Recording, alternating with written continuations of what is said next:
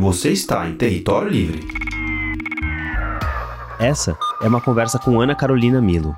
Ela é bióloga, chefe cozinheira, empreendedora e está tocando a alquimia funcional, a sua fábrica de, segundo Ana, comida de verdade, sem glúten e sem leite. Quanto mais velho a gente fica, mais a gente precisa ficar atento à nossa dieta. Ela vai se restringindo porque a gente acumula intolerâncias, carências, e acho que foi isso que me despertou interesse pelo assunto de culinária, de nutrição, sempre passou batido para mim. A própria experiência da Ana, que fez com que ela fosse do laboratório para a cozinha, tá ligada a isso. Com vocês, Ana Carolina Milo. Tava vendo lá o, o seu novo negócio que fala que você faz comida de verdade. A primeira pergunta é: o que, que é uma comida de verdade? Olha, para mim, comida de verdade é legumes frescos, é, temperos de verdade, menos caixas, menos embalagens, tudo que é fresco mesmo, né? Então a gente.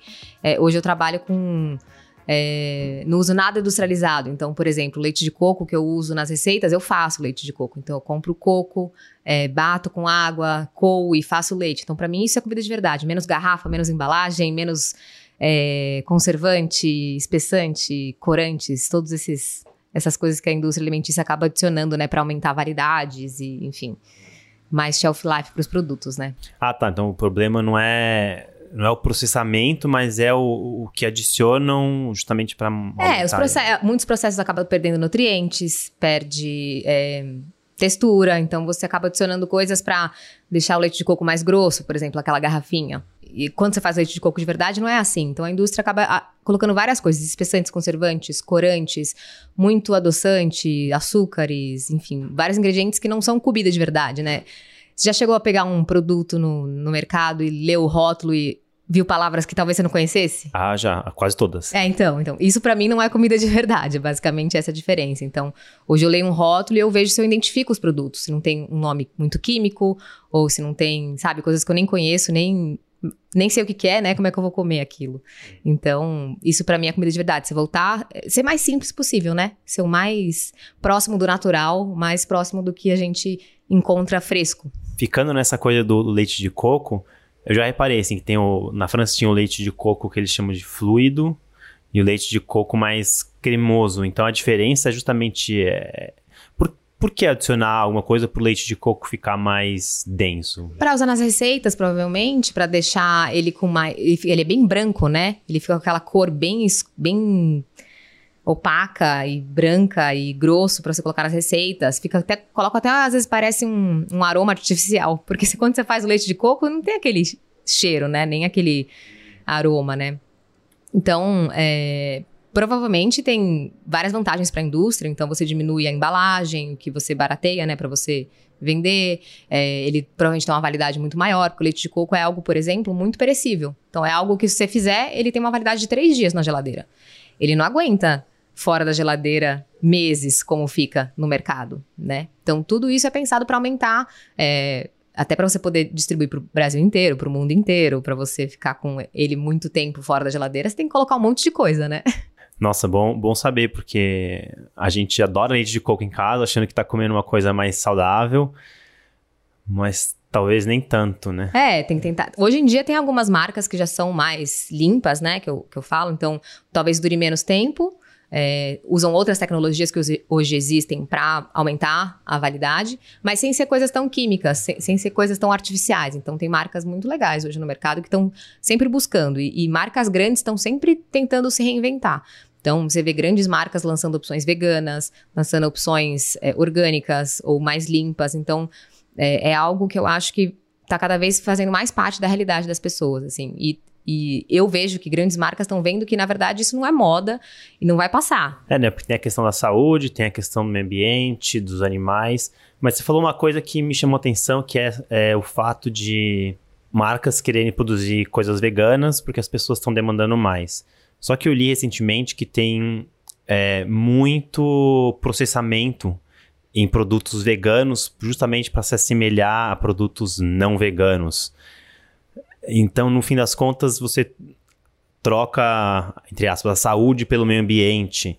É, eu acho que isso é uma confusão que existe muito, que é, ter um produto vegano, ele é saudável, isso não é verdade. É, e é isso que você percebeu mesmo.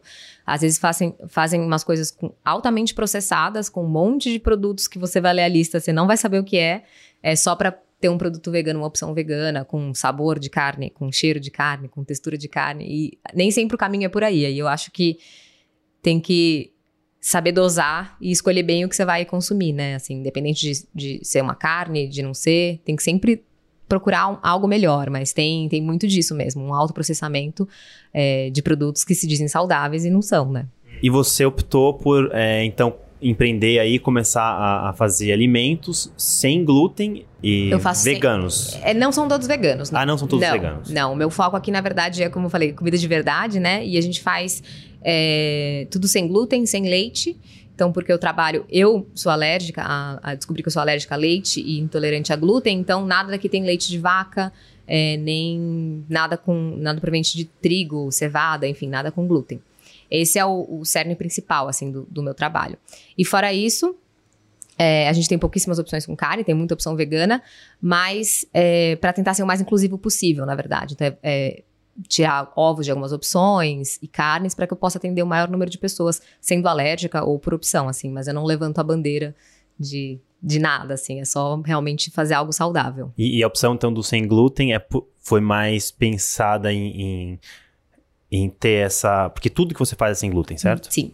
É, foi pensado em, assim, na sua experiência ou o glúten realmente tem um é, é, um vilão, assim, vamos assim dizer? Eu acho que é um pouco dos dois. Eu não acho que nada é vilão, né? Não, consigo deixar isso tão taxado assim de vilão, mas é, foi um por experiência própria. O início foi isso. É, eu buscava opções no mercado já é, faz um tempo, né? Há uns oito anos atrás, que conseguisse tirar um pouco de glúten leite, porque eu me sentia muito mal. É, e comecei a cozinhar em casa para mim, para achar opções. Era muito difícil, né, na época. Hoje em dia tem mais opções. É, e com isso comecei a estudar mais. Então, sempre gostei muito de, de ler, estudar, e aí até por ter esse background científico, eu acho que eu tinha mais vontade, então, de entender o que, que isso fazia no meu corpo, né? É, e o glúten tem, sim, alguns malefícios. É, eu acho que é, é, importante lembrar que o trigo de hoje não é o trigo de antigamente, então acho que teve muita modificação e isso com certeza mexe na qualidade, né, do, do que é. É, mas para mim é muito diferente comer um pão é, industrializado que você compra no mercado que dura um ano na prateleira e comer um pão de fermentação natural que ficou 24 horas fermentando. Isso para mim é comida de verdade também, mesmo tendo glúten, sabe? Então acho que é tudo uma questão de você analisar o que, que você vai consumir. Mas para mim é uma mistura dos dois. É você é, a minha experiência, o meu consumo. Então eu crio algo com propósito que é dar para as pessoas uma opção para ela comer sem passar mal, né? Que era o que acontecia comigo. E também é, estudar entender o que, que o que eu posso fazer de melhor para o meu corpo, né? Então eu pesquiso o que, que os ingredientes podem fazer, é, qual a combinação deles que podem funcionar melhor, como é que eu posso aproveitar melhor aquele nutriente, como é que vai absorver melhor no meu corpo, enfim. Tento levar tudo isso em consideração. Ah, essa coisa do glúten também entrou muito na minha vida porque a minha mulher descobriu tem um ano mais ou menos que ela também é alérgica ao glúten e que o glúten possivelmente foi o, o gatilho para desenvolver a síndrome de Hashimoto, que é uma doença autoimune que ataca a tireoide. E, e aí ela estava estudando sobre o glúten, o porquê ele faz mal. Eu não sei se você saberia explicar, é, se você tem esse conhecimento de, de explicar o que, que o glúten faz no nosso corpo que ele, que ele acaba é, tendo reações que podem ser maléficas, assim. É o que a gente chama, assim, de inflamatório, né? Então, é, eu também tenho Hashimoto, assim como a sua, como a sua esposa, é, mas eu tenho desde os 15 anos de idade, foi o que eu descobri, e a alimentação me ajudou a melhorar muito parte dos sintomas, é, e eu tenho essa doença autoimune, eu tenho rosácea também, que é uma outra doença, em que eu tenho muitas feridas na pele, e sempre pioram quando eu consumo leite e glúten.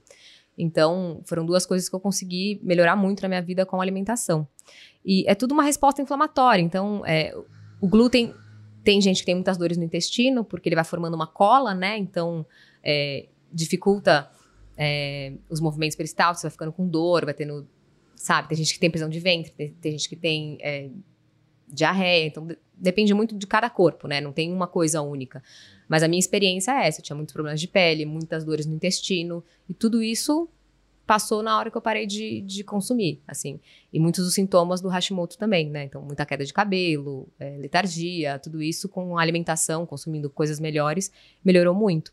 Então, acho que é muito de um processo inflamatório. Quem tem doença autoimune acaba tendo outras coisas. Então, é, a minha médica até me explicou que, como eu tenho uma doença autoimune, eu tenho essa alergia à caseína, eu tenho intolerância a glúten, tudo é meio que desencadeado por, por essa questão autoimune. Então, tudo vira uma grande inflamação, né? Que, que é, eu gosto de falar, mas não tem um ponto único, né? Cada corpo vai reagir de uma forma. E você falou essa coisa da, da cola, porque a, a Patrícia, minha companheira, ela também começou a, a procurar receitas que não tem glúten para ela fazer em casa. E aí ela faz o pão e assim, ela demorou assim algumas tentativas até conseguir ter um pão que, que tivesse uma, uma consistência mais firme, justamente porque como não tem o glúten, não tem essa cola, aí ele ficava muito quebradiço. Então foi foi assim um caminho de descobrir o que que pode substituir o glúten pelo menos nesse sentido, né, de, de, de dar uma estrutura pro, pro alimento. Ali. Exatamente, assim, o glúten tem uma função essencial nas receitas, assim. Então, eu, eu falo que a farinha de trigo, ela é, tem uma proporção perfeita de proteína, de carboidrato, de é, amido, então, assim, ela tem várias coisas ali que deixa, que é muito fácil, você usa uma coisa só e você faz qualquer receita. Pão, bolo, doce, qualquer coisa. Quando você tira a farinha de trigo, é, você tem que fazer uma mistura com várias farinhas diferentes para tentar chegar perto da estrutura que o glúten dá. A gente nunca vai, pelo menos por enquanto, ainda não chegamos numa coisa única, perfeita que chega na, na textura, porque realmente, claro que ele, ele, dá, ele dá maciez, ele segura umidade, ele faz o pão crescer. Então, assim, por isso que você pega, às vezes, um pão sem glúten e ele tá totalmente esfarelento, né? É realmente pela falta de, do, do, do glúten. Mas essa para mim é a graça, é você testar, é você misturar ingredientes diferentes, descobrir farinhas novas. É, eu uso hoje em dia coisas que eu nunca tinha ouvido falar, né? Ingredientes que eu nunca Hoje em dia tem farinha de tudo, então tudo você tem que testar. Tipo o quê? É, é receita secreta ou você pode falar algumas coisas? Ah, não, posso falar, posso falar. Mas tem coisas hoje que ajudam muito, assim. Tem algumas gomas mais naturais, tipo goma xantana, tem uma, uma, um, uma fibra que chama psyllium, que é uma fibra maravilhosa e que eu adiciono em vários dos, dos produtos daqui, que dão maciez, dão estrutura. Além de ser fibra, isso é ótimo para o intestino. Então, é, tem que testar muito, tem que ter paciência. Quem quiser se aventurar no mundo sem glúten, porque eu vou te falar, os primeiros pães que eu fiz dava para matar alguém. Tão duro que ficavam. É um processo científico, né? Que nem você Totalmente. que tem esse, esse background científico. A, a Ana estudou comigo biologia, a gente já fez biologia, não sei se eu já falei isso, mas aí depois de um tempo você chegou a fazer o mestrado. Eu fiz mestrado, eu trabalhava com genética de conservação e aí eu fui me aventurar no mundo da cozinha. Mas é isso, é um laboratório hoje para mim. E, e, qual que é o papel da ciência no para você, né, no, no seu trabalho em, em, achar e fazer as receitas? Porque a gente sabe que nem tudo que é nutritivo é bom, é gostoso. E, e a comida, pelo menos para os paulistanos, é, assim, é um dos lazeres e prazeres da, da vida paulistana. Então, qual que é o papel da ciência para suas receitas? Assim, você você se apoia na ciência ou você vai realmente experimentando baseado só em fato de ser comida de verdade ou, ou não? Eu estudo bastante a parte científica, que eu acho que é importante eu entender qual é a função da gordura numa receita, qual é a função uh, de uma proteína, de, da água, do ovo, ou como eu vou substituir, o trigo, enfim, tudo isso tem bastante é, informação científica mas eu tenho que tentar transformar isso numa coisa gostosa. Então, isso é o mais desafiador, né? Então, não adianta eu misturar um monte de ingrediente maravilhoso para o seu corpo, mas você não vai conseguir comer, né? Não, não pode ter gosto de remédio, tem que ser uma coisa gostosa. E aí entram os testes, assim. Então, como eu trabalhava em laboratório, eu tenho toda a paciência de pesar mil vezes e fazer mil vezes a mesma coisa igual e quantas vezes foram necessárias até chegar no resultado, assim. Eu acho que isso quem me ensinou foi a pesquisa, foi a ciência e talvez se eu não tivesse isso, esse, esse estudo, essa. Eu aprendi muito em laboratório. Se eu não tivesse isso, provavelmente eu não teria essa paciência e essa resiliência de testar, testar, testar até conseguir.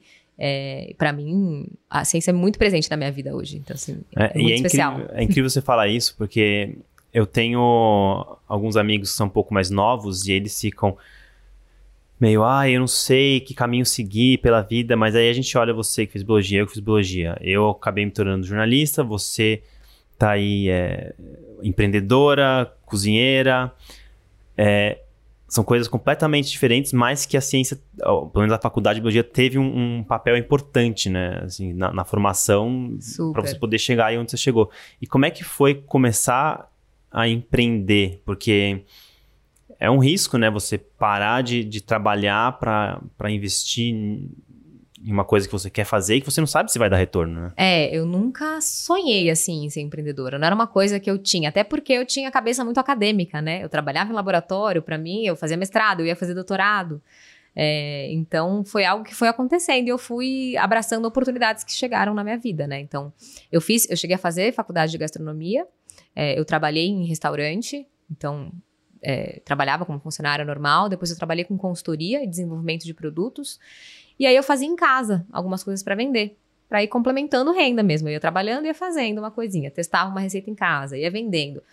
Aí chegou uma hora que não tinha mais onde enfiar pão nem coxinha na minha casa. Aí eu falei, hum, talvez esteja na hora de eu montar um lugar. E aí eu realmente abracei e montei uma, uma fábrica, uma cozinha.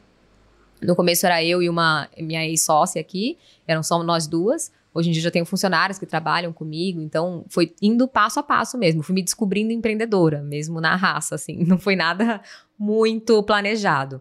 Mas a, a gastronomia que me levou para o mundo do empreendedor. Acho que é, é assim mesmo, pelo menos um, um livro que eu li que analisa como os grandes empreendedores tiveram sucesso, tipo a galera do, do Vale do Silício. E aí tem muito essa visão, ah, o cara larga tudo para fazer, mas na verdade os bons empreendedores, os grandes, os de sucesso, o que esse livro mostra é que eles ficaram com o pé, assim, numa segurança no trabalho, que nem você, começou no Instagram, aí quando foi a hora, você embarcou de vez. E eles fizeram a mesma coisa. E qual que era, qual, qual que é então, assim, o, o seu carro-chefe? O que que fez você ter sucesso e, e, manter ainda? Porque agora a gente está aqui no espaço que é muito maior do que a sua casa para guardar pão e, e, todos os produtos que você faz o que, que faz a alquimia funcional é, ter o sucesso e manter esse sucesso?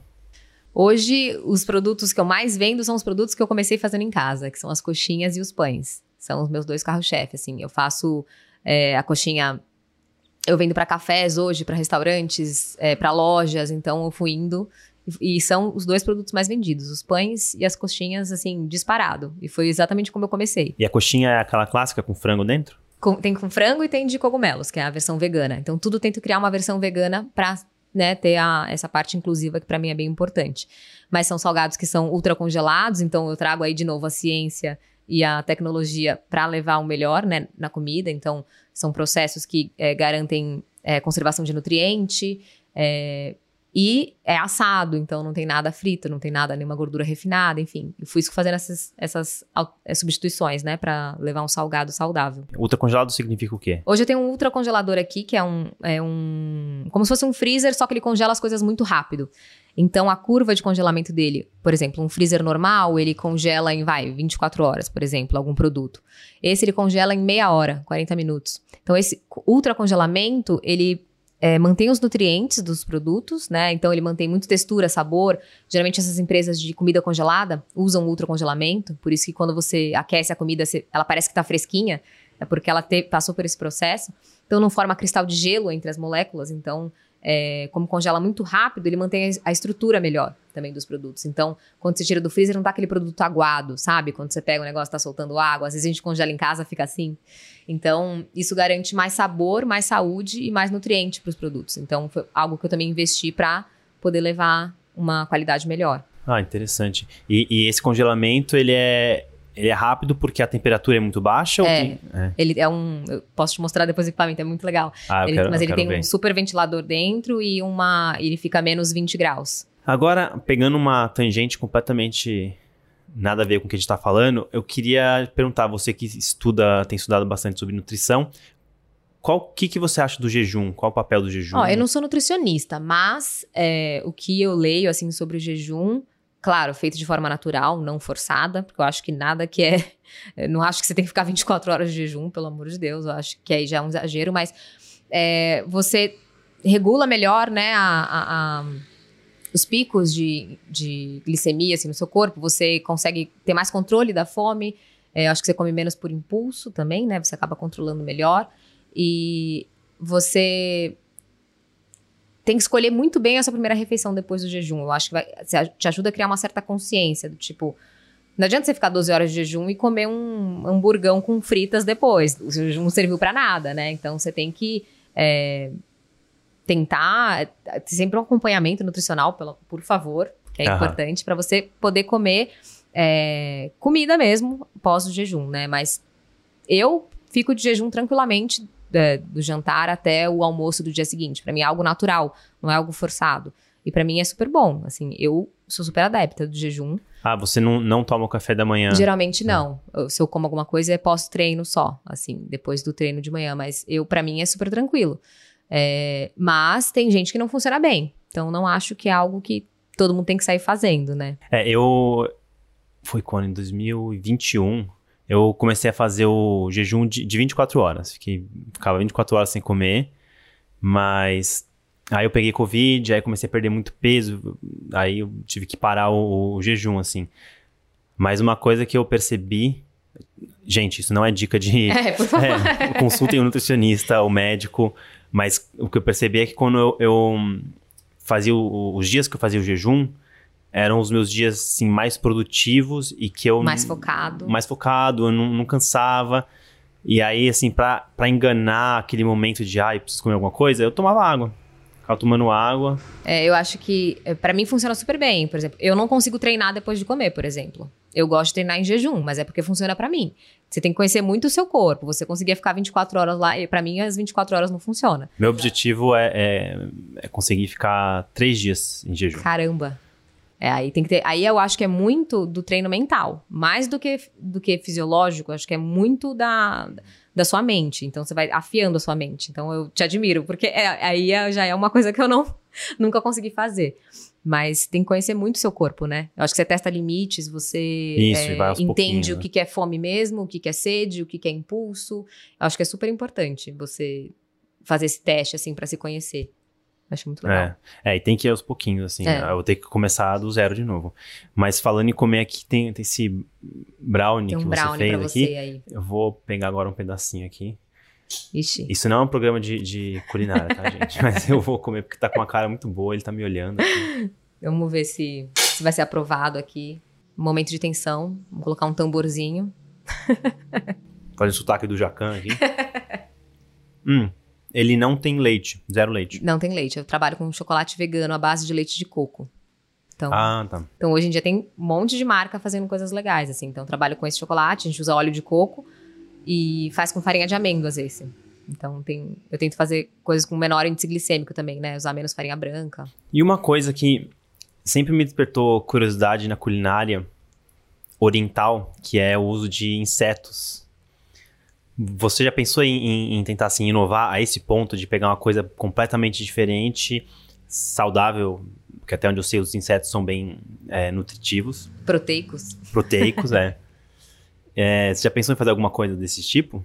Nunca pensei, mas eu vejo que cada vez mais as pessoas estão testando, inclusive fazer farinhas, né? Assim, desidratar e fazer farinha, porque são farinhas proteicas, né? Então, é, eu acho que em algum momento alguém vai se aventurar. Eu não me aventurei ainda. Eu ainda tô nas farinhas. Eu já acho que farinha de banana verde, farinha de grão de bico, farinha de lentilha já são bem diferenciadas. Ainda não cheguei no, na farinha do inseto. É, o bom de fazer farinha é que você não, não vê aquele, ah, é, é. aquele bicho que, que Acho que é o que mais espanta as pessoas. Claro, porque se comer. você colocar, a pessoa não vai nem saber, né? Se você não contar, se tiver a farinha. Mas quando você. Acho que assusta muito você ver o animal, né? Assim, ou ver o, o inseto. Eu tenho um certo bloqueio, confesso que. Não sei se eu consigo comer ele, não. Eu já comi uma vez aquela. É, é como se fosse um, uma larvinha, uma minhoquinha desidratada e aí passa no sal como se fosse um chips da vida, né? Uma, uma prima minha foi pra Tailândia, ela voltou e trouxe. E é bom? Cara, é, tem gosto de sal, tempero e, e é crocante, assim. Então. É mais o bloqueio mental, né? Que a gente ah, tem é. visual, né? É, quando eu fui pra China, que eu comi umas coisas mais. Eu comia, acho que era rim de cabra. E. Assim, só por saber que era rim de cabra, acho que eu fiquei meio bloqueado. Então, não consegui aproveitar nem o gosto, sabe? Sei.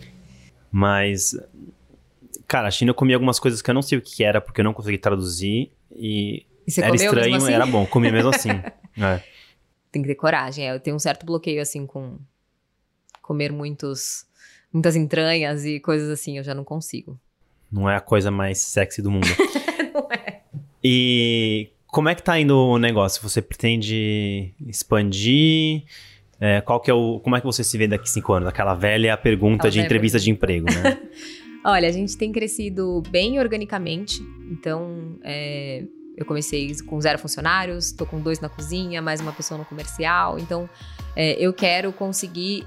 O meu maior desafio hoje é a distribuição, então chegar em outros estados é, do Brasil, porque quando você trabalha com comida sem conservantes, enfim, tudo isso é uma grande dificuldade. Então eu espero conseguir chegar em outros lugares, encontrar conservantes mais naturais, mais saudáveis, que não tenham tanto impacto na saúde, para eu poder distribuir os produtos para o Brasil. Esse é o meu grande objetivo, assim. Sem ser só coisas congeladas, sabe? Eu queria que meu pão, que sai fresquinho aqui, chegasse em outros lugares do, do Brasil. Esse é o meu maior meu maior sonho agora. E aí não seria, dando é, dicas de negócio, não seria interessante talvez você fazer uma formação para poder fazer a cozinha em outros estados? Também é uma opção, né? Aí você tem que pensar como que eu vou gerenciar tudo e deixar tudo, tudo porque a maior dificuldade acho que é manter qualidade é, e, e, padrão, né? Então é algo que tem que ser muito bem estruturado, mas claro, é uma opção. Ah, não, mas aí eu dou ideia e o problema é seu. Ah, é pro...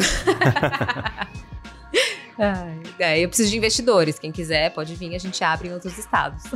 Tá aí, ó, viu? Investidores que estiverem ouvindo. Só, só. acho que te, Acho que eu tenho um público de zero investidores, mas. É, então, Ana, muito obrigado por Imagina. bater esse papo com a gente. Foi um e prazer. até uma próxima. Até uma próxima. Valeu, gente. Obrigado. E a vocês, exploradores, obrigado por chegarem até aqui. Esse é o Território Livre, um podcast produzido por Headline, apresentado por mim, Felipe Paiva, e editado por Diogo Oliveira.